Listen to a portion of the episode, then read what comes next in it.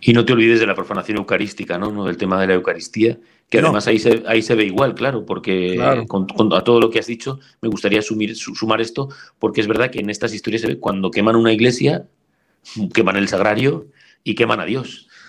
Y entonces, ah, pues tenemos esos relatos de cómo el párroco quiere entrar para sacar el, el sacristán a lo mejor que no le deja, porque claro, están en la puerta quemando la iglesia, ¿no? De sacerdotes que volvían a la iglesia o cómo se preocupaban eso de que de repartir el Santísimo para entonces cuando ves esa delicadeza hacia la Eucaristía y ves lo que pasa ahora, pues se te cae el alma a los pies. A mí siempre me gusta decir una cosa bien clara también.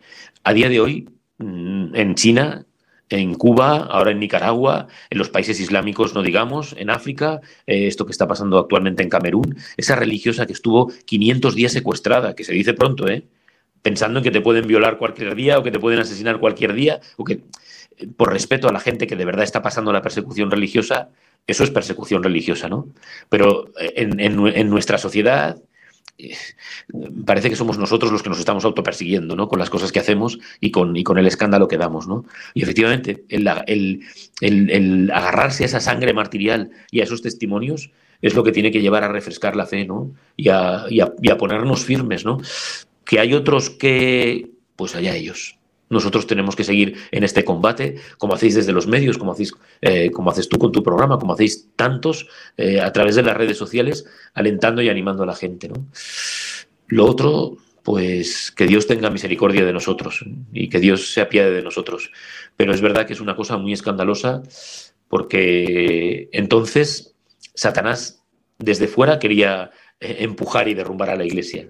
Ahora Satanás está dentro y hay muchos que le ayudan a empujar a que se derrumbe la iglesia. Y eso es descorazonador.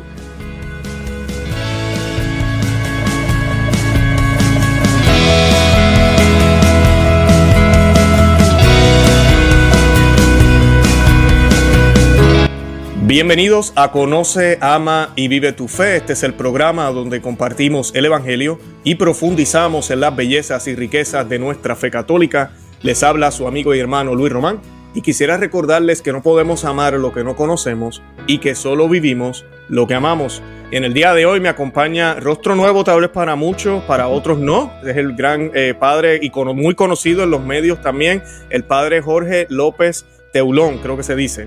Espero que lo haya pronunciado bien y le pido disculpas al padre ya de antemano. Quien nos va a estar hablando hoy, vamos a estar hablando de los mártires en España, vamos a estar hablando de las persecuciones, vamos a estar hablando de los ataques a la iglesia eh, algo que no es nuevo, algo que vemos todos los días, pero algo que fue manifestado también en siglos pasados o en tiempos pasados, donde a veces ni sabemos ni imaginamos porque no conocemos nuestra historia. Y tenemos el ejemplo de grandes héroes y de grandes enemigos también. Así que eso, todo eso nos puede enseñar muchísimo de la historia y vamos a estar hablando a la luz de un libro que se llama Inspirados por Satanás, escrito por el padre eh, Jorge López Teulón, quien nos va a estar hablando un poco de todo eso en el día de hoy. Yo antes de comenzar quiero darle la bienvenida oficialmente al programa. Padre, ¿cómo está? ¿Cómo se encuentra? Muy bien, muchas gracias. Qué bueno, padre. Para mí es un honor tenerlo aquí en el programa, de verdad que sí. padre, le quería pedir, si no es molestia, eh, que hagamos una oración eh, para comenzar, para que sea el Señor y la Santísima Virgen María quien nos inspire a llevar el tema que tenemos que llevar en el día de hoy. Bueno, pues cuántas veces tantos mártires habrán rezado el Padre Nuestro en, el último momento, las últimas palabras, ¿no? Y pues pensando sobre todo en los mártires que, hay hoy. ¿eh? Los otros están en el cielo, pero los que están en la cárcel y, los que están secuestrados, los que padecen y, a veces casi que nos avergüenzan a nosotros porque esos son los verdaderos mártires. ¿eh?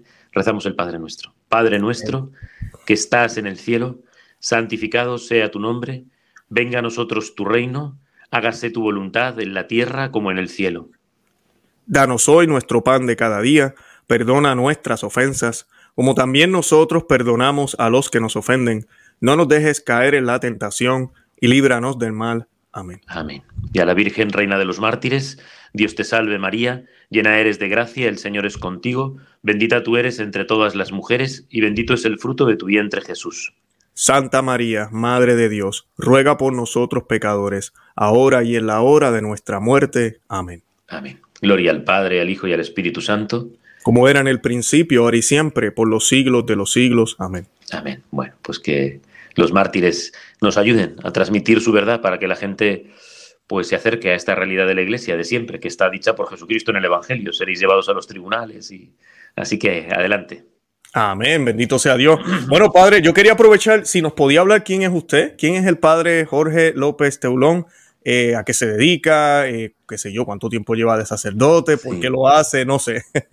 Muy bien, pues soy sacerdote, soy español, soy de la diócesis de Toledo, que es la diócesis primada de España y es la que está muy cerquita de Madrid, a muy pocos kilómetros, en el centro de España. Y llevo ya de sacerdote 27 años los 27 he estado en esta ciudad en la que vivo, en Talavera de la Reina, que es la segunda ciudad después de Toledo, de la capital. La siguiente ciudad es Talavera de la Reina. Estoy de capellán en un colegio mm, de la Compañía de María, es la fundadora de Santa Juana del Estonac. Es la primera fundación de colegios para niñas, para educar a niñas católicas en la historia de la Iglesia, siglo XVI. Ellas se separaron de la orden en el año 75 y tienen dos casas, otra en Valdemoro, en la diócesis de Getafe, son 50 religiosas, tenemos solo es colegio de niñas nada más, femenino, y es el único colegio privado de toda Castilla-La Mancha que, son muchos kilómetros, no hay otro, hay internado todavía y son 700 alumnas las que tenemos. Bien, pues para acercarlas a Dios, ¿no? Y luego desde el año 2002, pues las diócesis de Toledo, de la provincia eclesiástica de Toledo, son cinco, la diócesis de Guadalajara, Sigüenza, Guadalajara, de Albacete, la diócesis de Cuenca, de Ciudad Real y la nuestra de Toledo, cinco diócesis, hicieron por primera vez en la historia de la Iglesia un proceso como provincia eclesiástica. Creo, creo que no debían haberlo hecho, porque estamos hablando de un proceso de 940 personas. O sea, casi cada diócesis ya tenía, nosotros tenemos 300 mártires posibles en proceso. Mártires de la persecución religiosa de 1936 a 1939. Y las otras diócesis, 100 o, también algunos más, ¿no? Y se llegaba a esa cifra de 940 solo que lógicamente pues no es lo mismo como cualquier, cualquier oyente entenderá, pues un proceso de una, dos, tres, diez personas que de 940 personas. Entonces, desde el 2002 Luego hasta el 2012 nos pidieron que había que arreglar esta situación. ¿no? Y ahora llevamos de los 940, el proceso tiene 464 mártires y ninguna diócesis tiene más de 100. Es una cosa lógica para poder, para que sea más fácil la investigación. Nosotros desde aquí lo tenemos todo claro, pero luego Roma pues tiene que investigar caso por caso. ¿no? Eso lo decía desde el principio don Antonio Cañizares, que ahora es arzobispo de Valencia, cardenal arzobispo de Valencia, pero estuvo en Toledo primero y él decía que las explicaciones que hemos hecho siempre que es la historia de cada uno, que es con el expediente, partida de bautismo, partida de confirmación, partida de ordenación sacerdotal, en el caso de los casados de matrimonio, acta matrimonial, entonces toda la documentación personal, o sea que no es ahí eh, vamos a vamos a, canonizar a un montón de mártires, ¿no? sino que eh, todo lleva su proceso. Es verdad que ha habido grandes beatificaciones, ha habido dos, dos beatificaciones, utilizan la expresión macro beatificaciones y es un poco feo, ¿no? Eh, dos grandes beatificaciones, una de 522 mártires en el 2013 en Tarragona y otra de 498 en el 2007 en Roma. Ahora al revés. Eh, en todo este último tiempo, pues se ha beatificado a uno, a siete, a doce. Ahora hay un grupito, el día de San Juan Pablo II, en la Catedral de la Almudena, van a beatificar a un grupito de doce redentoristas, religiosos redentoristas. ¿no? Bueno, pues eso, llevo trabajando en esto desde el año 2002. ¿no? Usted es el que más sabe. Desde, en tantos años, si no supiera, pues eh, es lógico que al final pues uno va... Aparte que aunque los superiores no lo sabían, pues, por ejemplo, a mi párroco le mataron a su padre por tener al sacerdote en casa. El sacerdote se libró después porque pudo escapar ese libro, pero a su padre le mataron. Entonces yo desde niño en mi casa no pasó nada, ni, ni por la guerra, ni no tuvimos fallecimientos, ni por la guerra, ni por la persecución religiosa. Pero desde niño, desde los seis años que estaba con mi párroco en la parroquia haciendo de monaguillo, pues siempre escuchaba estas historias. Iba con él a su pueblo y era un hombre muy... bajaba la ventanilla, era muy serio, bajaba la ventanilla y adiós, Pedro Pablo. Y la subía y decía, ese señor es el hijo del señor que mató a mi padre. Mm. Luego ya lo tocaremos si, si, si nos da tiempo, ¿no? Pero el tema del perdón en España ya, ya estaba más que vivido, ¿no? Se, se, había perdonado la gente, incluso luego se casaron las familias entre ellos, ¿no? sé, de un lado y de otro, no sé, que luego se ha querido reavivar todo este odio que hubo entonces, pero en España ya mm, había un perdón como muy claro, muy explícito, no solo por parte de los católicos, sino de convivencia, ¿no? Es uno de los aspectos que se pueden tratar, ¿no? Pero bueno, lo que quería decir era eso, que desde niño, pues es un tema que he vivido, porque mi párroco, pues, me enseñó esa realidad que muchas veces la gente desconoce, incluso en nuestra nación, ¿no? Y que, y que incluso seminaristas y sacerdotes, bueno, pues luego yo cuando ya vengo aquí a Toledo con 16 años, eh, pues nosotros vivíamos en Barcelona, yo no no, yo hablo catalán y me, y me, defiendo hablando catalán porque lo aprendes en la escuela, pero para estudiar luego toda la teología y el seminario, como bueno, como sé que aquí se puede hablar con libertad y bueno, y además yo lo he dicho siempre, el seminario entonces estaba muy politizado en Barcelona y había dificultades y don Marcelo, que era el gran cardenal, don Marcelo González Martín, que fue uno de los prelados que supieron sacar con lógica adelante el Concilio Vaticano II y con fidelidad, pues nosotros nos llegamos a juntar en los años 90 120 seminaristas en el seminario de Toledo, o sea que gracias a Dios pues era, era uno de los mejores seminarios entonces. Él había estado en Barcelona de arzobispo, don Marcelo, conocía a mi párroco y por eso fue venir aquí a Toledo. Me vine ya con 16 años, pero eso, aquí incluso siendo don Marcelo un hombre muy fiel, pues tampoco el tema de los mártires. Aquí mataron, ya lo hablaremos también, pero una primera cifra de 600 sacerdotes mataron a 297 en la diócesis de Toledo. O sea que mataron en poco más de seis meses, mataron a la mitad del clero en esta diócesis. ¿eh? El 48% del clero fue asesinado. O sea, como de repente, en seis meses, que ahora nosotros ahora somos casi 500. Aquí, gracias a Dios, pues no hay problema de vocaciones, hay casi 100 sacerdotes trabajando en misiones y en otras diócesis y nuestros pueblos están muy bien atendidos y gracias a Dios, pues eso, en esta ciudad que son 90.000 habitantes, estamos casi 50 sacerdotes trabajando, o sea que gracias a Dios, pues la diócesis funciona muy bien, ¿no? Pero eso, que de repente en seis meses asesinen a la mitad del clero, ¿no? Y ya digo que aquí pues tampoco eh, era un tema que se vivía mucho, ¿no? Bueno, pues se sabía, no se rechazaba, por supuesto, pero hemos conseguido en todo este tiempo, una de las cosas que se ha conseguido, pues es eso, hablar de los mártires. Yo siempre digo que no nos inventamos las historias. Las historias habían quedado un poco como, como la, Sagrada Congregación, para la cual trabajo como postulador, pues mm, pide, por ejemplo, que la memoria esté viva para cualquier para cualquier santo, ¿no? para cualquier persona que se introduce en su proceso de beatificación y de canonización.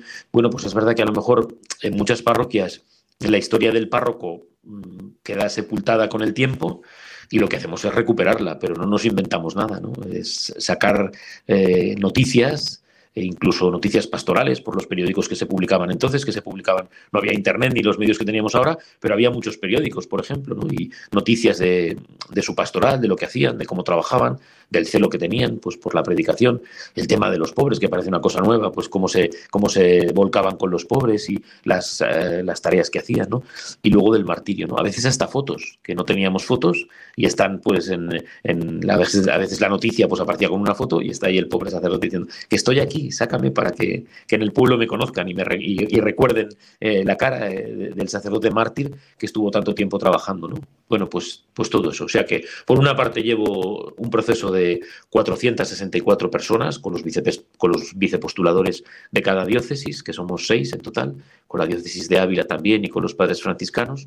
Y después, pues trabajo en todo esto de, de esta historia, de recordar a nuestros mártires y, bueno, pues a partir de ahí pues he tenido ocasión, he tenido la suerte de poder hacer muchas publicaciones o de aprovecharme de este medio que es Internet. Internet es espantoso para muchísimas cosas, pero por ejemplo, pues el poder eso, recibir comunicaciones de medio mundo interesándose por las vidas de los mártires y, y poder mandar pues eso, documentación, fotografías para que los conozcan y a los sacerdotes pues que puedan hablar de nuestros mártires, como aquí hablábamos de los mártires del Japón, de Nagasaki o de, o de Vietnam, de Corea que se celebran estos meses, pues que en otros rincones del mundo puedan hablar de esta persecución y de, esta, de este combate que se tuvo contra eh, el comunismo y contra Satanás.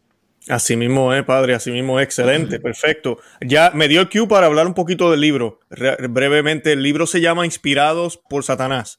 Eh, eh, ¿Por qué el nombre y, y, qué es lo que obviamente se enfatiza en los enemigos? Me imagino que en los héroes mm. también, pero sí. ¿qué, ¿qué es lo que busca el libro? Bueno, pues eh, eso, como ya llevo muchas cosas publicadas y sobre todo biografías, porque claro, aquí es que mataron a lo mismo, mataron a 12 obispos, o sea que de repente que del episcopado de la nación asesinen en eso en meses a 12 obispos. El último lo matan en el 39, que es el de Teruel, pero eso, 12 obispos, 6.000 sacerdotes y religiosos. 300 religiosas y los seglares se cifran en unos 3.000 pero yo cuando he hecho el trabajo de campo creo que son muchísimos más, ¿no? Pero bueno, la cifra oficial, siempre ha sido, o sea que hablamos de 10.000 personas, ¿no? Y eso es lo grave, que en seis meses, además, el gran poeta Paul Claudel va a hacer mención de algo que es muy interesante y muy importante, ¿no? No hubo una sola persona que renegase de la fe. ¿eh? Hay muchos sacerdotes que se esconden y que se escapan, ¿no? Y, alguno pues eh, se encuentra envuelto en alguna historia pues eh, complicada, ¿no? Y extraña, tampoco de renegar explícitamente de la fe, ¿no? Pero lo que dice Paul Claudel y de estos 10.000 mártires de los que hablamos es que de los que asesinaron, ninguno echó el pie para atrás, ninguno renegó de la fe, ¿no? Y eso es pues una gloria para la Iglesia de España, ¿no? Entonces, otro dato es que esta es la persecución más salvaje en menos tiempo, ¿no? Porque alguna vez en los comentarios, ¿cómo dice usted eso? Si el comunismo sigue vivo, claro, sigue habiendo mártires del comunismo, ¿no? Pero es en la historia de la Iglesia, en menos tiempo, la que más cantidad ha tenido de mártires, repito, en menos tiempo. ¿De acuerdo? Y entonces, este libro me lo pidió una editorial por otra cosa con la que se comprueba el tema de la persecución religiosa, ¿no? Parece que se quiere edulcorar, ¿no? O incluso que, bueno, pues que se murieron de una gripe, ¿no? Y, no, fueron perseguidos y fueron asesinados. Y se demuestra con el tema del arte, con el destrozo del patrimonio, iglesias que desaparecieron, quemadas, tallas que incluso sufrieron un doble martirio, las queman en el año 31 cuando empieza la República y durante esos años pues las cofradías, las hermandades, les dio tiempo a volver a, crear una imagen, a pedir a un escultor que, o incluso a veces con la cabeza solamente volvían a, hacer otra imagen nueva o la hacían nueva de, pues luego las volvieron a quemar en el 36 o durante esos eh, meses hasta el año 39 que acaba la guerra, ¿no? Arrancar ojos a imágenes, destrozar retablos, ¿no? Entonces eh, jugamos mucho con la fotografía y se presenta pues todo el destrozo del patrimonio que fue gravísimo. O sea, aquí pues iglesias de alturas de 8 o 9 metros, de retablos de 7 metros, pues quemados, destrozados, imágenes, los patronos, las, eh, todas las imágenes ante las que se había rezado, tumbas profanadas de religiosas, de santos, algo que hemos puesto como, no, como novedoso, eh, porque lo, que tiene el libro es que es de toda España, no solo de Toledo. ¿no? Y, por ejemplo, pues eh, ponemos la historia de 30 cuerpos de santos, cuerpos incorruptos, San Pascual Bailón, que es conocido en el mundo entero porque es el patrono de los congresos eucarísticos, ¿no? pues eh, estaba incorrupto, hay fotografías antiguas de cuando empieza la fotografía y se ve el cuerpo perfectamente incorrupto, el hábito, el, rostro, ¿no? pues quemar las iglesias hacerlas desaparecer, ¿no? A, a no quedar nada, ¿no? Y dices, puedes tener algo, puedes tener algo contra una persona viva, ¿no? Contra un sacerdote incluso puedes, puedes tener eh, alguna discusión, alguna, alguna, algún jaleo que te puede llevar a una rencilla y a un asesinato contra una persona. Pero contra un santo expuesto en un altar durante siglos, porque San Pascual Bailón es del siglo XVII, en el siglo XX, siglos después, el odio y la inquina de hacer, ¿no? Entonces, pues es verdad que, que, con esto se argumenta mucho el tema de la persecución religiosa. ¿Y por qué inspirados por Satanás? Pues tuve ocasión de estar yendo a Albania Albania es el único país declarado ateo del mundo en los años 60, 70, una persecución férrea contra el catolicismo, contra todas las religiones, ¿eh? porque lo que se declaran es ateos, pero eso como bebiendo del comunismo como siempre.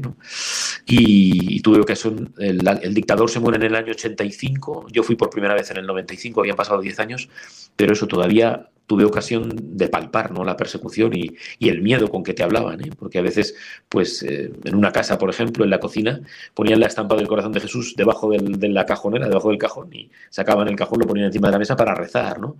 Pero, por ejemplo, nos contaban de, de ir a la escuela, los comunistas y a los niños pequeños, sobre todo, que es a los que es más fácil de engañar, a ver quién, quién sabe hacer esto, ¿no? Entonces echaba mano el comunista, el, policía comunista, se echaba en el nombre del padre, que los niños pues lo veían en su casa y se lo habían enseñado en su casa, pues lo hacían. Entonces iban a las, iban a las casas donde les estaban enseñando a rezar, tenían las familias, ¿no? fue una dictadura absolutamente férrea. Y eh, hay un cuadro que se pinta en los años 96, 97, que es una cosa que sucede mucho, que es hacer creer a los eh, habitantes de las localidades que la iglesia, desde el campanario, el cura disparado, eh, guarda armamento, guarda rifles, armas, ¿no? Y entonces, pues esta pintura representa eso. En el altar de San Antonio han puesto la noche anterior un montón de rifles y entonces llega la policía y con los franciscanos delante y con el pueblo para que lo vea, pues desvela que debajo del altar de San Antonio pues está lleno de rifles, ¿no? de, munición y de armas para luchar contra el gobierno y contra, y contra el Estado, en principio contra las autoridades. ¿no?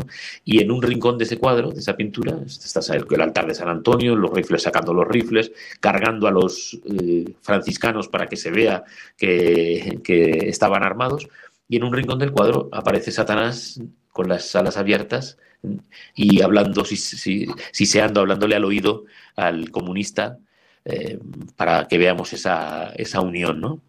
Y aquí lo que se cuenta, y aquí lo que se cuenta, termino, pues es un obispo que tuvimos que también fue perseguido, se le echa de, su diócesis de Málaga, es el obispo de los agrarios abandonados, que en el año 1910 funda las Marías de los Agrarios y en el 13 yo creo que ya están en Cuba, o sea que enseguida pasan a América, ¿no? Pero es un apostolado muy, muy difundido. Y entonces cuando él le echan de la diócesis, tiene que refugiarse en Gibraltar, luego vuelve a Ronda, que también es de Málaga, y ahí consigue estar un tiempo, y al final la Santa Sede le manda a Palencia, de, de obispo de Palencia, que eso está en el norte. Cuando llega, como él se dedica al apostolado de, la Eucaristía, habían profanado tres o cuatro sagrarios para pues molestarle, por digamos, digámoslo así, ¿no? Y el biógrafo de San Manuel González utiliza esta expresión, ¿no? Que hacen esto como inspirados por Satanás. Y me pareció una frase, una frase acertadísima, porque yo no soy historiador, y siempre me amparo en que no soy historiador para poder decir esto. Un historiador pues se tiene que atener a los hechos. Yo además de contar los hechos, que los cuento, repito, con fotografías, con imágenes, con historias y con, y con documentos, pues además puedo hacer esta afirmación no solo como sacerdote, sino porque estoy convencido de que esa inspiración, que todo venía de Rusia, está, está en los documentos clarísimo, ¿no? Que todo el Frente Popular que se arma aquí en, en España para ir contra la Iglesia Católica, para proclamar la República, ¿no? Un dato clarísimo, ¿no? El 11 el, perdón, el 14 de abril de 1931 comienza la República y el 11 de mayo ya están quemando todos los conventos en España, ¿no? O sea que al mes no, eh, no fueron las autoridades, lo permitieron y, a partir de ahí se echan los jesuitas, eh, se arrancan las cruces de los cementerios, se quitan de las clases, se introduce el aborto ya, el divorcio, ¿no? O sea que eh, si no queda claro lo que se pretendía, ¿no? Pero, pero eso, mm, hay detrás una clara inspiración satánica, ¿no? Porque igual puedes decir, eh, los martirios son tremendos, ¿eh? el obispo de Barbastro, pero aquí tenemos un sacerdote, un pueblecito que tenemos que se llama San Bartolomé de las Abiertas, le hicieron lo mismo, ¿no? De cortarle sus partes y metérselas en la boca ya una vez asesinado. O sea que eh, yo no me gusta mucho entrar en eso, e incluso cuando narro las vidas, pues componer sufrió un cruel martirio, pues no, ya con leer yo los informes de los forenses de aquella época ya tengo suficiente, ¿no? Pero, pero también, es, también hace falta decirlo, porque, porque eso alguien se puede volver loco, uno se puede enajenar y eso, tener algo contra pues las, las barbaridades que se dicen siempre, que si me pegó un bofetón, que si me habló mal, que si le hizo no sé qué a mi esposa, que si, que si no le atendió en la parroquia, se pueden inventar miles de cosas, ¿no? Y uno puede tener algo contra alguien, ¿no? Pero cuando ves que en toda la geografía republicana pasa lo mismo, pues eso, puede haber un alcohólico, un, un, ebrio, una persona borracha, puede haber un enajenado mental, pero cuando ves que todo, ves claramente que, eso parte de Satanás y no tiene vuelta de hoja. Claro, padre, sabe que pues yo, yo tengo 43 años, pero yo recuerdo, eh, me recuerda mucho estas historias a la de México también, con los pesqueros es el mismo siglo, un poquito antes, creo, si no me equivoco, pero más o menos la misma época. Es como si el demonio, ¿verdad? Ese espíritu de, revolución que todavía existe, no se nos ha acabado. Eh, pero era más o menos lo mismo. Esta persecución, que es increíble verlo. Por ejemplo, uno dice, pues uno nace en esta época décadas después y uno sí piensa que México siempre católico, la iglesia se lleva bien con el gobierno, el gobierno bien con la iglesia, eh, España lo mismo, ¿no? España nos descubrió acá en América, ¿no? Son católicos. Cuando uno se topa con estas historias que no enseñan en las escuelas, por lo menos yo en mi país no recuerdo haber escuchado nada de esto, eh, es impresionante. Y no tan solo esto, es que como usted mencionó, hay fotos, hay incluso hasta videos eh, con cámaras un poquito, ¿verdad? Pero hay, hay fotos, hay, hay pruebas eh, de vis físicas que podemos ver. Y fue apenas unos eh, menos de 100 años en, estos casos. Y a mí me impresiona. ¿Cómo? Mi pregunta básicamente es cómo, ¿qué pasó, vamos a decir, durante la guerra civil en España o lo que sucede en esa época? ¿Cómo rayo España llega a esa situación de, de, de que, la de que estén quemando iglesias y de que un gobierno lo permita? Bueno, pues lo primero hay que arrancar, como todo, de la Revolución Francesa, que es donde empieza todo. Bueno, en realidad está todo en el Evangelio, porque el Señor nos anuncia que vamos a ser perseguidos. O sea, cuando uno de verdad vive como debe vivir y, vive en esa catolicidad, en ese ser católico, apostólico y romano, como hemos dicho siempre, como, como hemos expresado siempre, pues Jesús en el Evangelio deja claro que cuando uno vive en la verdad va a ser llevado a los tribunales. Eso es lo primero, o sea que tampoco hay que asombrarse, ¿no? Pero sí que es verdad que la primera mentira es la de la Revolución Francesa, ¿no? Porque libertad, igualdad y fraternidad le falta la última palabra que era o muerte. O sea que seremos libres y, haremos esto y lo otro y aquello otro, pero el que no pase por el aro le, asesinamos. Y es verdad que una de las glorias que sí que tiene la Iglesia española, y a veces pues se habla de un periodo, me adelanto en otra cosa también, eh, durante el pontificado de Pablo VI, pues como está gobernando Franco, pues se pide que se paralicen eh, los procesos de canonización, ¿no? que tienen que pasar 50 años para que haya un poco de, separación en el tema y en el tiempo. Bueno, pues cuando llega San Juan Pablo II, eh, 1936, 50, 1986, en 1987 son las primeras beatificaciones. Nosotros tenemos casi 2.000 mártires beatificados, 2000, 2060. Eh, la Revolución Francesa no tiene ni 500 y estamos esperando a ver si canonizan a las mártires de Compiègne, pero solo tienen a un hermano de la Salle canonizado, ¿no? Nosotros, perdonad que hable así, ¿no? Pero hemos hecho los postuladores religiosos benemeritísimos y en las diócesis, eh, nosotros hemos hecho bien ese trabajo porque no hemos escondido nada de todo esto, ¿no? Y se están sacando las causas de los franceses van un poco con retraso, pero la salvajada que se hizo en Francia, eso no, eso no se cuenta, ¿no? Y, están ahora, hay un proceso de la bandé solo de niños de 0 a 14 años y asesinaron 200 niños y hay un proceso de beatificación, ¿no? Han ido con retraso, pero lo están haciendo, ¿no? Y lo están haciendo muy bien. Y sobre todo por recordar eso, que, que todo ese modernismo que comienza ahí pues va, va comiéndose, ¿no? Enseguida sucede en España en los años 1860 eh, una tontería que luego pasa después en guerra, que los frailes habían envenenado caramelos y habían envenenado las aguas, ¿no?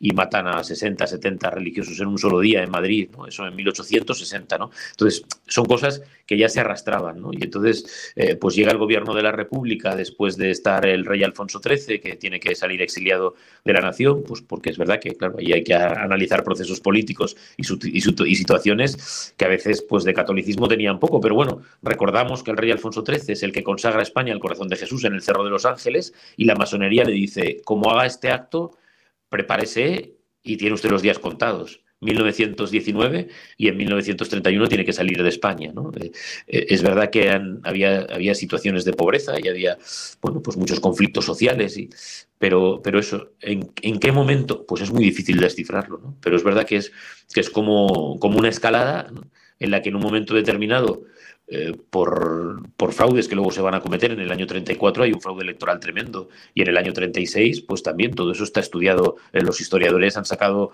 eh, los listados y cómo se miente, ¿no? O sea que hablamos de las elecciones de algunos países donde vives, de algunos países, de los fraudes que se han hecho y eso se ha hecho siempre, ¿no? Y, y, vuelven a estar ellos pues todo ese periodo desde el 31 hasta el 36 en donde los militares pues se levantan en armas pero por lo que está pasando. Pero, pero es una cosa que ya digo, un dato muy llamativo es ese, que al mes de establecerse esa forma de gobierno, pues comienza a lucharse contra la Iglesia. Y eso vuelvo a repetir, es así, ¿no? Pues porque no solo fue un accidente, ¿no? Porque eh, en, Semana Santa, en Andalucía, ha estado gobernando el Partido Socialista durante 40 años y había algunos folletos en donde decía, eh, esta imagen un, por un accidente eléctrico es un accidente eléctrico, por, porque, se, que, porque se quemó la imagen. No me diga que la quemaron, no que se quemó, ¿no? que, la iglesia la quemaron en, la República eh, la izquierda y, el, el, Partido Socialista, eh, los, los, la, la, gente de izquierdas que había en un montón de siglas que había, de partidos que había de izquierdas, lo que se llama el Frente Popular, y quemaron la iglesia, quemaron, asesinaron al sacerdote, ¿no? Entonces, eh, se instala como una locura mental en la cabeza y, bueno, pues la, los militares deciden levantarse en armas. Y luego es algo lógico, claro. Si la izquierda estaba asesinando y estaba matando a la iglesia, pues buscan refugio en el general Franco porque es el que les defiende, claro. Eh, estas cosas casi que no se pueden decir y, está casi eh, prohibiéndose haciéndose un solo argumento, que es el del gobierno actual y el de la izquierda. Pero bueno, mientras tengamos Internet y podamos seguir diciendo cómo son las cosas, porque claro, luego, como, hemos dicho, está en la documentación, solo hay que leer eh, toda la hemeroteca para ver lo que pasaba, porque claro, en el año 31, 36 se publican todas esas fotos. Entonces yo lo que he tirado he sido de hemeroteca. Yo no, me, yo no he hecho ninguna fotografía falsa, ¿no? sino que, que en el año 34 cuando la revolución de Asturias, pues se publican ya los primeros asesinatos. Ahí ya tenemos un grupo de hermanos de la Salle canonizados, ya son santos, en Turón. Y cuando les matan, les dicen eso: os matamos por lo que representáis, porque sois religiosos y porque estáis enseñando la fe católica a nuestros hijos. O sea que, que, que la causa martirial es derecha, ¿no? se, hace enseguida, ¿no? Y, gracias a un milagro, precisamente por un hermano de la Salle argentino, pues se pudo canonizar a todo el grupo y están canonizados, ¿no? Entonces, bueno, pues también hablamos con la autoridad de la Iglesia, porque ya son santos, están en el cielo. O sea que además de, todo lo social, político y religioso, pues hablamos de cómo esta gente eh, son testigos que regaron toda la nación con su sangre. Así es, padre. Eh, algo que me gustó que mencionó eh, porque me decía al principio del programa que están inspirados, ¿verdad? Como dice el libro, inspirados por Satanás. y uno ve esa intención cuando se hace exactamente de esa forma. Se trata de asesinar a una persona y se le trata de caer en el pecado de la apostasía, de decir, no, yo no creo ya, eh, o está bien, este, lo que ustedes digan. Eh, ahí está la intención, no, no, es solo algo político. Y esa parte es importante y sé que usted en las investigaciones que hace, me imagino que es como una de las cosas que tiene que estar. Eh, ¿Murió realmente por la causa de Dios o murió por algo político? Metió las patas, como decimos en mi país, metió las patas y se, fue al colmado a la hora que no tenía que ir y lo mataron. No, lo mataron porque quiso seguir siendo un Cristo vivo. Y, y, como representaba a Cristo en su forma de vivir, si era religioso o si era obispo, eh, pues lo asesinan. Eh, creo que, vemos ese aspecto. el, nombre del libro es excelente, inspirado por Satanás. Eh, y usted mencionó que ninguno, ninguno negó la fe, ¿correcto? Así, así es, porque además lo hubieran publicado ellos, ¿eh? Porque tenemos, noticias de incluso cómo quieren eh, aparecer que entran en un convento y que las que, como que las monjas se hacen republicanas, no hacen hacen como una parodia y la publican en los periódicos, ¿no? Cuando acabó la guerra dijeron las pues estábamos a punta de pistola, ¿qué, íbamos a decir, no? Un, convento de, nuestra ciudad, ¿no? Pero si hubiera pasado algo, lo hubieran sacado en, en todas las páginas de los periódicos, que repito, repito, entonces había muchísimos periódicos, ¿no? Entonces no se ha podido demostrar a día de hoy después de desde el año 36 hasta este 2022, que nadie renegase de la fe. ¿eh? Repito que hay historias, pues como dices, que a lo mejor están mezcladas. O gente que, bueno, pues que incluso pues, eh, se enfrentaron a ellos con armas, ¿no? Y, luego a la hora de preguntar, pues eran gente bautizada y gente católica, porque aquí en España es que también los, los, agresores eran cristianos, eran católicos, ¿no? Pero, pero la familia, por ejemplo, a la hora de tomar declaraciones, no, pero el domingo, alguna vez iba el domingo, bueno, pues ya está. O sea que no era, un hombre de fe, sino que bueno, pues era un hombre cristiano de, bautismo y cogió un fusil y se puso a matar eh, republicanos, ¿no? Por eso entonces tiene que quedar muy claro que hay una muerte martirial, pero es que la hay. O sea que estamos hablando, por eso la Iglesia desde el principio, otra cosa es que lo podamos demostrar, porque se han muerto los testigos. Por ejemplo, hay dos monjas en Tortosa, en la parte de Cataluña, de 98 años las dos, 97 y 98. ¿Dónde iban a ir esas criaturas? Están desaparecidas no se les ha vuelto a encontrar. Hay muchos que ellos dicen que hay mucha gente suya desaparecida. El, ridículo de, presidente de gobierno que tenemos, pues sigue afirmando que tenemos más fosas comunes que, en Vietnam, no sé dónde dice, o en qué país. De, y eso es mentira. ¿no? Eh, es verdad que todavía hay gente a, la que hay que seguir desenterrando o están en fosas comunes y hay historias pues muy duras por parte también de la, de, la gente de, mm, ya no solo porque mucho, porque luego repito, a veces pues aparecen con estampas y aunque sean de izquierdas y con rosarios, porque, porque también eran religiosos, ¿no? Pero en donde no hay un móvil religioso, no hay una persecución religiosa, y eso es lo que hay que demostrar. Estamos hablando de una guerra entre hermanos y pues está claro que a, mucha gente luego en la guerra se le va la cabeza y se cometerían muchas barbaridades por un lado y por otro, eso, queda claro, ¿no? Y que hubo muchas injusticias, pues seguramente, y, se pueden demostrar, y también ellos tienen sus historias, ¿no? Pero eso, pues que les reconozcan. Lo que no puede ser es como ha pasado en zonas nuestras de La Mancha, en donde hay reconocimientos, o incluso en Madrid, que pusieron el nombre de asesinos, de, de asesinos en masa. Eso es lo que no puede ser. Entonces, históricamente hay que aclararse y yo como sacerdote postulador, pues lo que tengo es que encontrar mm, de esos, pues por eso, perdona, que decía, eh, la Iglesia ha tenido claro esa cifra de 10.000, casi 9.000 y muchos, de 10.000, de los que no duda que fueron mártires. No todos van a poder llegar a los altares, pero a lo mejor, pues con las causas que hay abiertas en toda España, pues a lo mejor llegan a 4.000. ¿eh? Ya digo que ya tenemos 2.060, pues a lo mejor pueden llegar a 4.000 perfectamente los beatificados, ¿no? Y, será pues para dar gloria a Dios, ¿no? Porque además tenemos beatificaciones para mucho tiempo, ¿no? Pero es verdad eso, que, hay gente pues que estuvo metida en política o en, o en rencillas, pues gente que debía, gente buena, por ejemplo, gente buena que tenían tiendas y, prácticamente regalaban las cosas y parece ser, porque lo tenemos recogido, que, por miedo a que luego cuando acabase la guerra se las cobrasen o tuviesen que devolver, pues los mataron. Entonces a lo mejor pues pertenecían a cofradías, a la adoración nocturna, pero aquí lo que hay que demostrar es el móvil de la muerte, el que mata porque mata. Y eso es un poco lo difícil de, en el trabajo que hago, es un poco lo más difícil, pero bueno, pues es lo que es, el, eh, es lo que ha hecho la Iglesia siempre, ¿no? Descubrir, porque igual Luego eso como sacerdotes, incluso desde la historia, eh, si hablamos de historia, pues dedicamos otro programa distinto, ¿no? Pero nunca hemos sabido cómo se llamaba el que corta la cabeza de Pablo, ni, ni el que crucifica a Pedro. Decimos en la munición de entrada de sería bajo el imperio de Nerón, pero nunca la Iglesia se ha preocupado, si no es para rezar, por quién fue el asesino, si no es para que podamos eh, descifrar el perdón del que está siendo asesinado y cómo perdona a su agresor, que también eso es necesario, pero nunca, nos han interesado eso, sino para... Entonces, nosotros no hemos tenido ningún enfrentamiento ni, buscamos ninguna lucha, pero la memoria de los mártires no puede quedar, eh, no puede desaparecer, ¿no? Ellos hablan de memoria histórica y de no sé cuántas cosas, ¿no? Pero claro, nosotros hablamos de otra cosa, hablamos de memoria litúrgica y sobre todo queremos que la gente primero recuerde eh, cómo en nuestros pueblos, pues el párroco fue asesinado, derramó su sangre, eh, ese sacerdote que había cantado misa en su pueblo, porque era de ese pueblo, nacido en ese pueblo, estaba bautizado, bautizó a la gente, derramó su sangre y está en el cielo, porque lo ha dicho la iglesia y usted se puede encomendar a él. Entonces, eh, hablamos de, otra manera, claro, eh, eh, lo político y lo histórico y lo reivindicativo va por otro lado, pero nosotros no solo, no solo por no meternos en esos vericuetos, sino porque creemos sobre todo en la vida eterna, en la vida de los santos y, cómo murieron y fueron perseguidos, y fueron perseguidos. Y vuelvo a repetir, con muertes verdaderamente criminales. Pero bueno, yo también he dicho eso, para que uno sea mártir basta con un disparo un, un, pelotón, un, pelotón, de fusilamiento, un tiro, si el tiro es certero, luego como hacían los fusilamientos de noche, no eran militares, que eran milicianos, agarraban, a lo mejor sabían cazar, eh, eran, pero no, y, muchas veces en los pelotones de fusilamiento la gente quedaba viva y luego tenían que ir rematándolos eh, y pegándoles un tiro en la cabeza para matarlos, ¿no?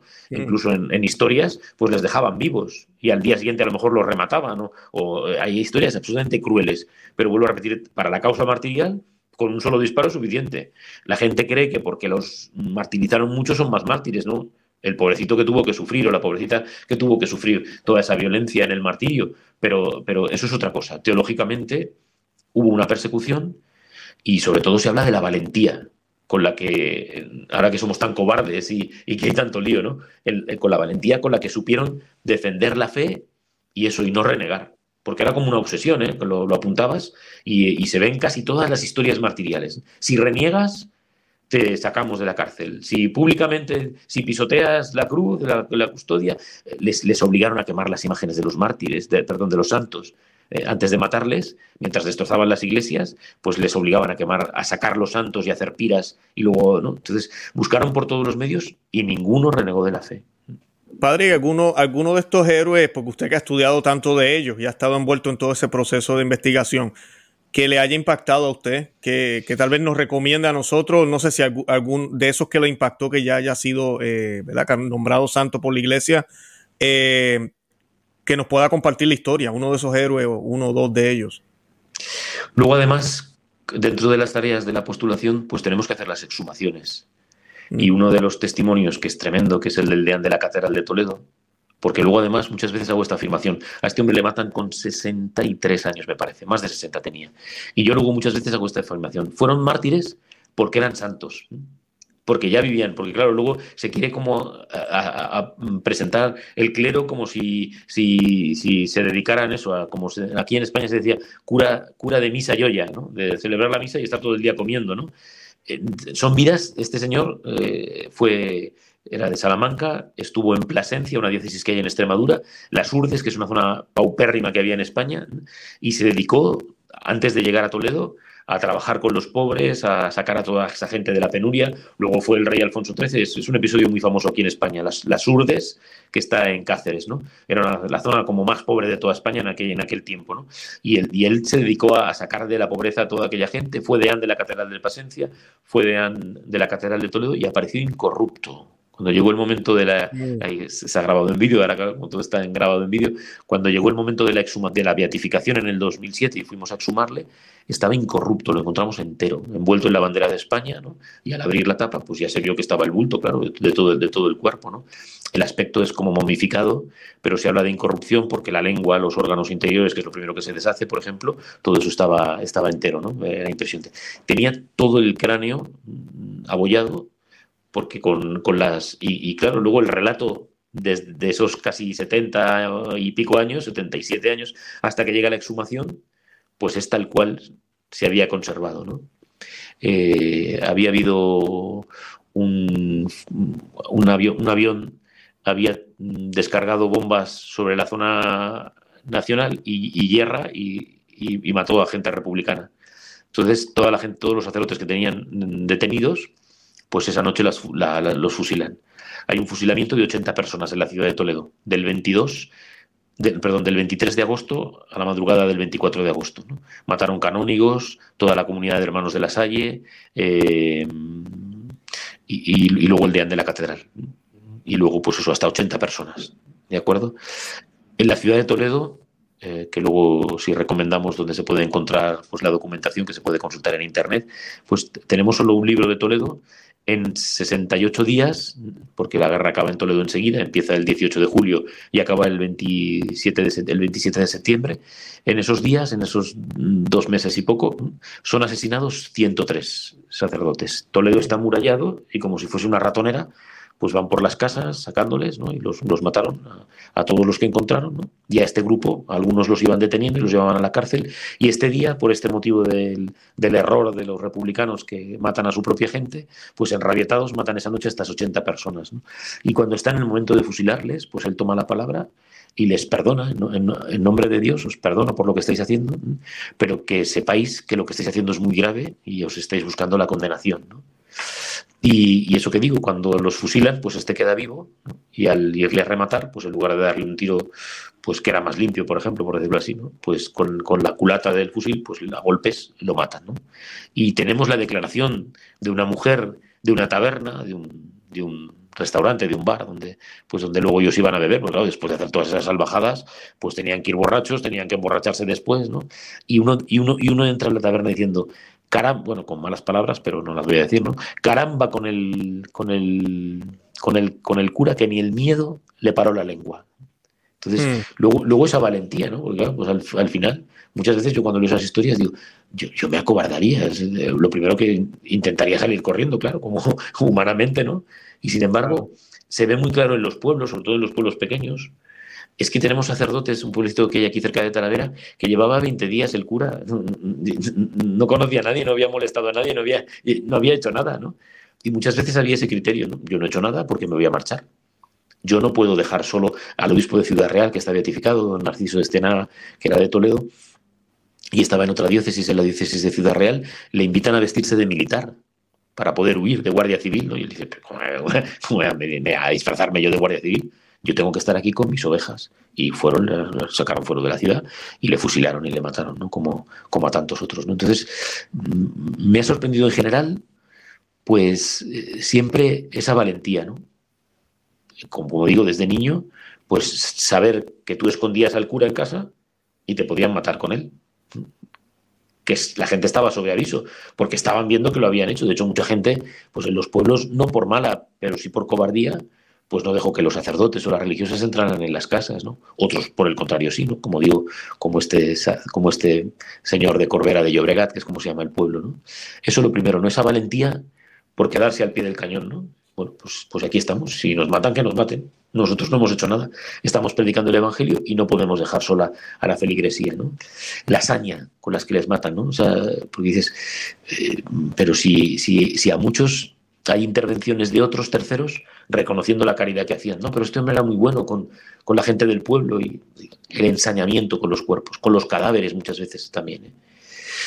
Y luego, pues, pues otra historia en un pueblecito nuestro, un muchacho que era de las congregaciones marianas, ese lo llevo yo en la causa. Santiago Mosquera con 16 años, porque luego eso, chavales con 15, 16, 20 años, que tenían ya una fuerza, eso se ve también en los cristeros, ¿eh? y bueno, y en tantas persecuciones, ¿no?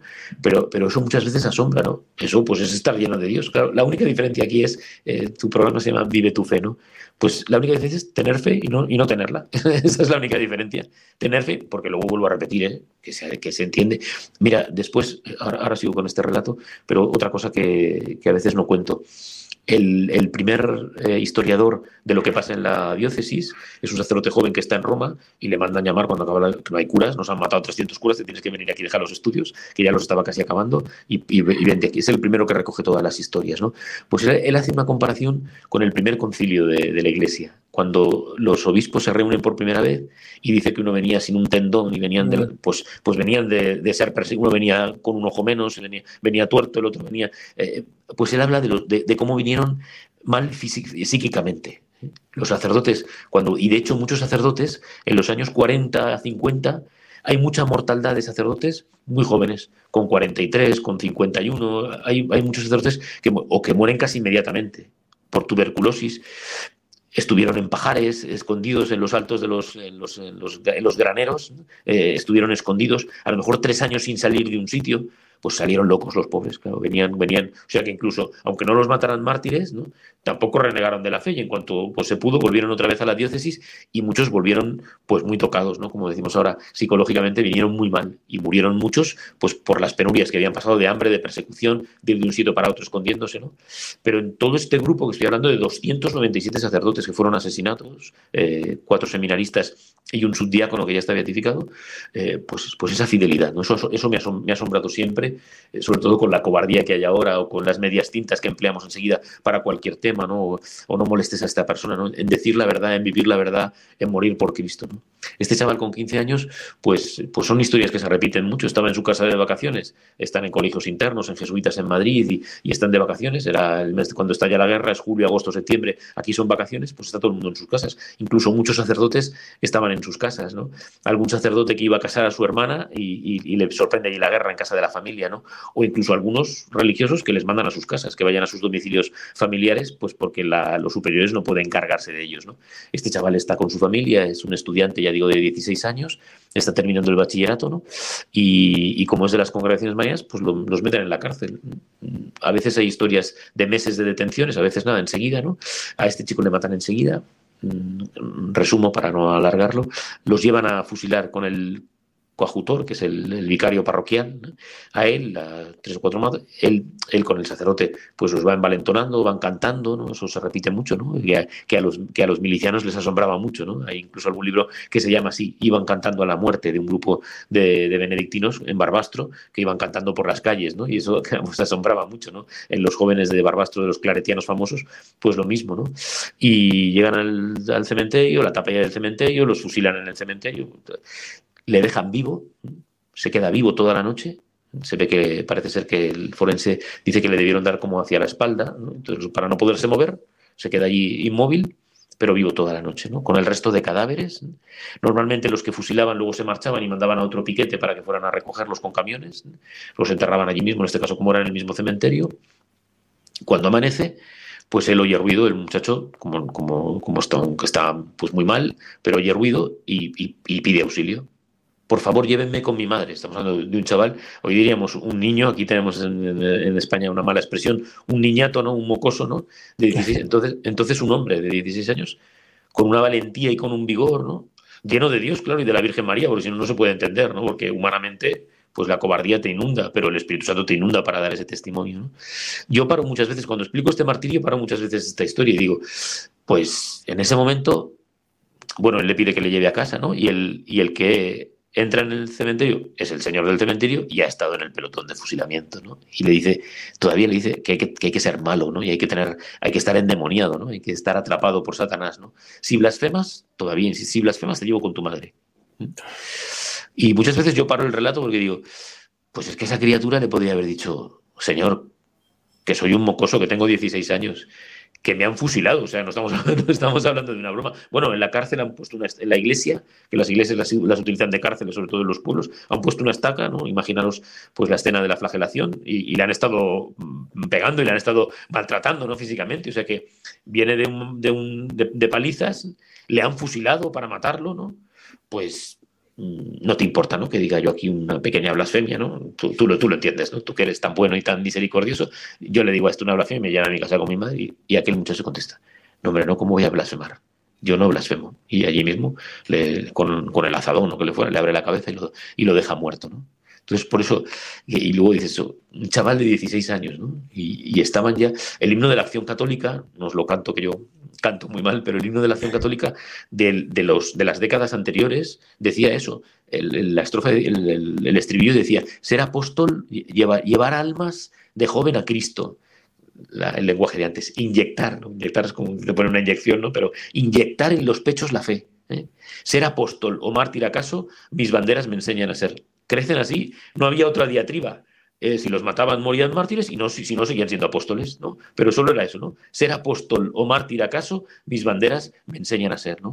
Y por eso es, es un testimonio tan veraz, tan apabullante, tan hermoso, ¿no? Aunque sean las muertes, ya digo que son, hay, hay cosas, hay relatos escalofriantes en toda España, ¿eh? Pero aquí en la diócesis igual, ¿no? Muertes martiriales salvajes. Asombra, eh, sobre todo, no tanto mm, lo desagradable de la muerte, que ya digo que hay muertes atroces, y eso, pues para el mártir todavía, para la persona que es así martirizada, todavía, pues, pues mucho más, claro, porque tener esa valentía hay historias con las mujeres y bueno, y con los hombres, eso, pues, de, cortarles los pechos, de cortarles sus partes, que cosas vivos, ¿eh? Y cosas tremendas, ¿no? Hay una historia salvaje de una monja en, en Barcelona que parece que ya estaba muerta, pero que la trocean y se la dan de comer a los cerdos. Luego el señor de los cerdos va a matar al cerdo, va a hacer la matanza de los cerdos y pone un cartel. Se vende chorizo de monjas, ¿no? O sea que, por eso digo que, es una salvajada. Lo de, hay historias que son absolutamente truculentas, ¿no? Pero no es tanto eso, ¿no? Sino vuelvo a repetir, esa valentía de, de dar la vida, ¿no? Y decir, da igual lo que me hagáis, da igual lo que me propongáis, yo no puedo renegar del nombre de Cristo, va contra el cristiano, ¿no? Y por eso, ahora que todo es tan flojo y que todo es tan, y, que todo es, que somos tan cobardes, ¿no? Pues por eso el empeño yo, y gracias a Dios, en la diócesis, porque en otras diócesis de España, pues, pues no, no lo han aprovechado tanto, ¿no? Pero yo en mi diócesis, gracias a Dios, no tengo queja, ni de mis sacerdotes, ni, ni del bien que se ha hecho con la publicidad, con contar las historias, ¿no? Y hacerles entender, les pido que celebren la misa cuando llega el aniversario de la muerte, ¿no? El, el, día del asesinato, pues que celebren misa, es de difuntos, porque no, no están beatificados, pero da igual, que se, que se cuente la historia, ¿no? Es, es que nos dicen que es remover el pasado, no hagáis caso, estamos hablando de intercesores que la parroquia tiene en el cielo los miembros de la adoración nocturna, de la acción católica, los movimientos que había entonces, ¿no? Esta mujer de la parroquia, Marías de los Agrarios, de este San Manuel González que te decía, pues en pueblecitos, señores, y claro, está claro, ¿por qué matan a esta señora? Bueno, eran las ricas del pueblo. Mentira eran las que estaban comprometidas con la parroquia, con, que hacían caridad con los pobres, y la gente te lo reconoce. Pero si, era, si la señorita era buenísima, si, si se preocupaba de todos los... La mataron por el testimonio que daban, porque luego se pueden hacer luego muchos estudios, ¿no? Y, una de las cosas que se ve claramente en la persecución religiosa es cómo van a asesinar a los eh, religiosos de enseñanza y a los centros en donde se enseñaba la enseñanza católica. Para mm, prohibir que se enseñase la, religión católica y que se enseñase en cristiano y en católico, y después a los centros de caridad, porque no soportan que nosotros hagamos caridad, ¿no? Se cree que la caridad de los pobres son suyos, ¿no? Y, y esto es algo que el comunismo siempre va contra ello, ¿no?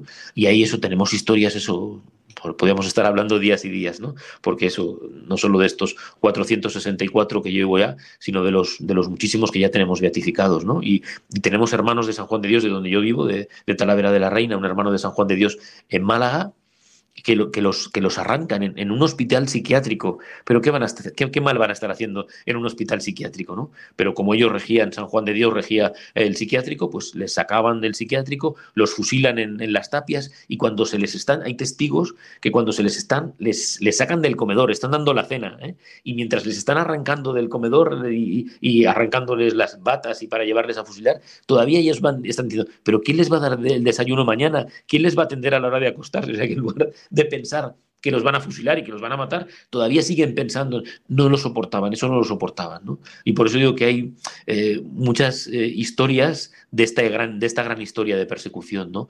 como los misioneros que estaban de órdenes religiosas, que estaban en América, tuvieron que volver porque claro, decapitaron todas las órdenes. Los a los escolapios les asesinan a 250 religiosos, los claretianos. Todos los que estaban ya trabajando en misiones tuvieron que volver a España para hacerse cargo de las casas, para volver a ser superiores de las casas y poder ser formadores. ¿no? O sea que es una historia mm, maravillosa en ese sentido, martirial, que es lo que queremos sobre todo resaltar, de sangre, pero pues así celebramos esa misa de la preciosísima sangre, es lo que eh, celebramos en cada Santa Misa, ¿no? La muerte martirial de Cristo, ¿no?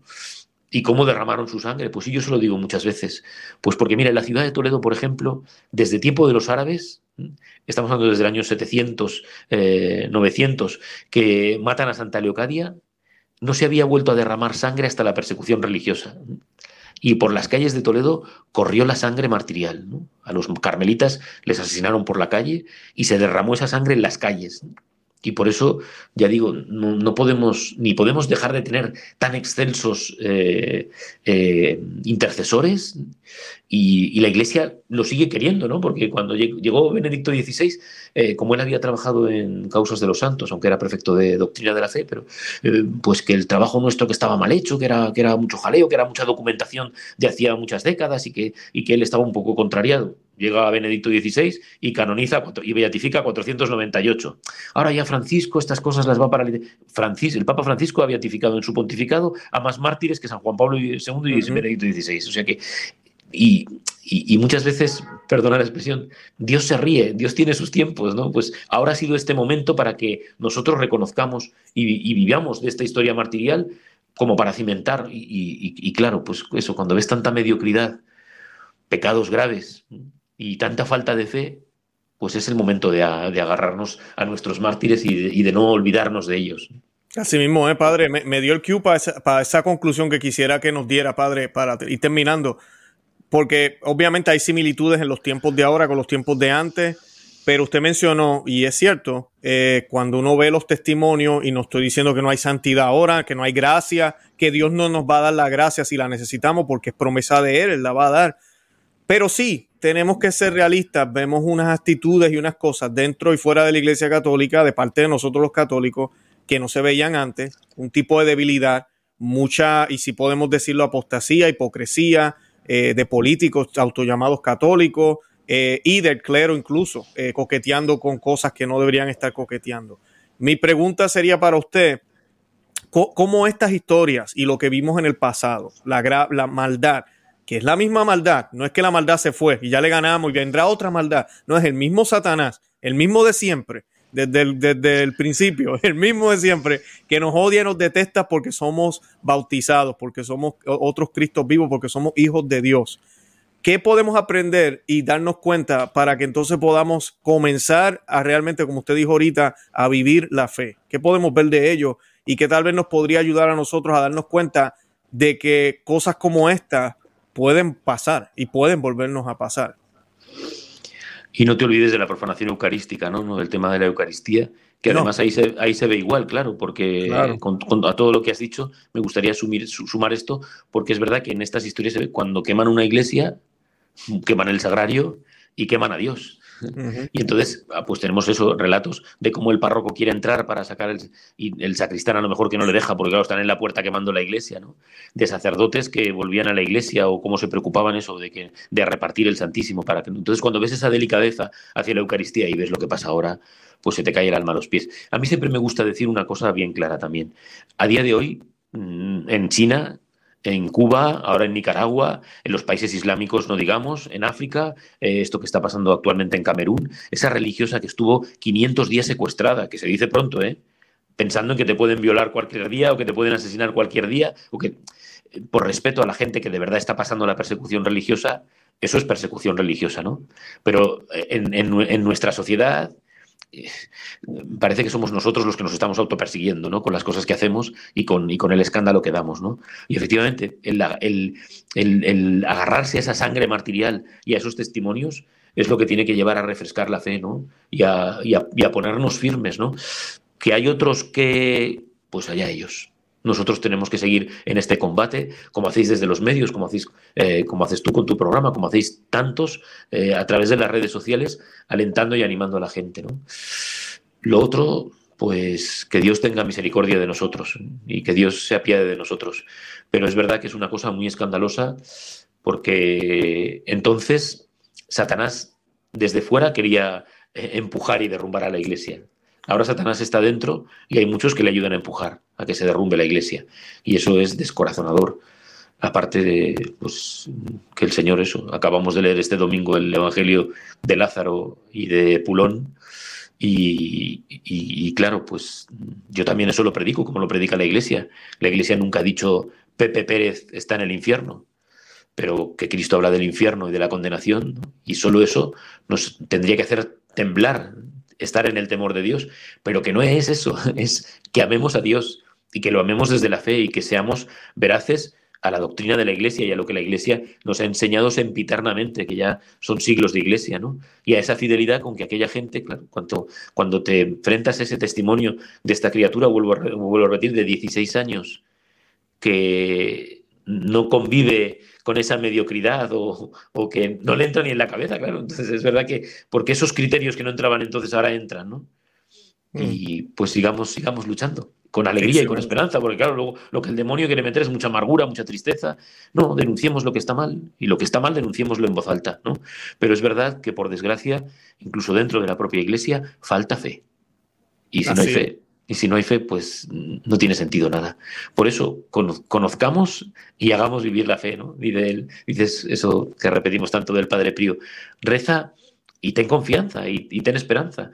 Pero claro, Dios también nos pide hoy en día este testimonio martirial, porque es verdad que lo primero son esos mártires que están en la cárcel y que son perseguidos, pero es verdad que luego, pues contra el aborto y contra, contra, todas, las leyes, contra todas las leyes, hay que levantar la voz y hay que decir que no es eso, que por ahí no puede ser, que por ahí va la condenación. Y tenemos que alertar a la gente para que lo sepa. Si alguien convulga estando en pecado, hay que decírselo. Usted está cometiendo un sacrilegio, está poniendo en riesgo su alma, se va a condenar. Y eso, como tantas otras cosas, pues con la fuerza de los mártires, pues hay que declararlo, porque si no, pues nos hacemos cobardes. Y el Señor, pues claro que luego puede tener misericordia y, con su misericordia puede hacer lo que quiera. Pero está claro lo que nos dice en el Evangelio y eso no se puede cambiar. Y está claro, pues, lo que nos ha dicho con Santa Faustina, por ejemplo, en el diario de Santa Faustina, queda claro, ¿no? Entonces, no por miedo al infierno, sino porque nos espera la vida eterna y encontrarnos con los santos y con los mártires, con la Virgen Santísima. Claro, es que eh, eh, eso es lo fundamental. No se puede vivir una religión de cobardía, de, de, de agacharte, de, de, Bueno, pues gente te lo dice cuando vas a llevar los sacramentos. Deme usted eso por si, por si hay algo después bueno, pues ya está, pues, pues me, agarro esto, me, agarro esta poca fe para darte la unción, ¿no? Y, a ver si con la unción te entra un poco más de fe, ¿no? La gente que te llama cuando, cuando si, ya están muertos, ¿para qué me llama usted ahora? Si yo tengo que hablar con un vivo al que le tengo que desear que recupere la salud, si, si está frío el cuerpo, ¿con quién quiere que hable, ¿no? Esa, esa falta de fe. Pero esa falta de fe la hemos transmitido nosotros, no predicando desde el púlpito que llamen a los sacerdotes para dar la unción o para predicar las verdades de la fe. Pero eso, el demonio también nos quiere atrapar ¿eh? en esa tristeza y a, la lucha. decía, un himno, decía también un himno de los mártires, a la lucha marchemos ardiente el corazón, ¿no? Pues eso, con ardor. Y Excelente. si, no hay lucha, si no hay lucha, no hay martirio y todos tenemos que pasar por el martirio para poder llegar al cielo. así mismo. Padre, ¿dónde pueden conseguir el libro los que nos están viendo, eh, que nos ven de todas partes del mundo? Sí, sí, sí. Bueno, pues eh, el libro es una editorial y es de la editorial San Román. Eh, pero eso, yo creo que poniendo inspirados por Satanás, ya saben que cuando se busca en los servidores hay que poner entre comillas que te lleva, que te lleva siempre a la a la cita exacta del libro, ¿no? Y, pero yo a mí lo siento, lo siento por las editoriales, pero, pero con que pongan mi, nombre y mis apellidos, pues aparece un montón de... tenemos un blog en, una página en Religión en Libertad, que es una de las, de, los, de las informaciones católicas de aquí de, España, y yo tengo un blog donde, pues no casi a diario, pero hay montones de historias de mártires, porque hay que leerlas, ¿no? y, los libros incluso, la persecución religiosa en, la archidiócesis de Toledo, ¿no? Pero eso, muchas veces poniendo el nombre y poniendo la palabra mártires, pues aparecen en PDF y libros que se pueden descargar gratuitamente para que no tenga que haber ningún gasto. Perfecto. Bueno, padre, yo voy a hacer ese, ejercicio y voy a colocar algunos links o enlaces o ligas en, el, en, la descripción del, programa. Eh, padre, yo con eso ya nos vamos a despedir. Lo único es que no nos podemos ir. Los miles que nos están viendo y este servidor quisiéramos que nos diera la, pues, la bendición. Muy bien. Pues es algo asombroso. Alguna vez me, me, llaman de una radio de Barcelona que también se oye por la zona de Miami y a veces eso, cuando piensas que das una bendición, eh, que Dios está bendiciendo, pero, pero eso ahora con estos medios a, tanta gente, ¿no? Incluso yo muchas veces hay que ser piadosos, la piedad no, eh, hay que cuidar la piedad, ¿no? Y a veces incluso cuando oyes cosas que llevan a lo mejor incluso años grabadas y terminan con una bendición, yo me arrodillo y recibo la bendición. Está ahí metida en internet, digo, bueno, pues que me, que me llegue de aquel día, ¿no? Pero sí que es asombroso y como sacerdote le doy gracias a Dios ahora por poder decir, el Señor esté con ustedes y con su espíritu. Y la bendición de Dios Todopoderoso, Padre, Hijo y Espíritu Santo, descienda sobre ustedes y permanezca siempre.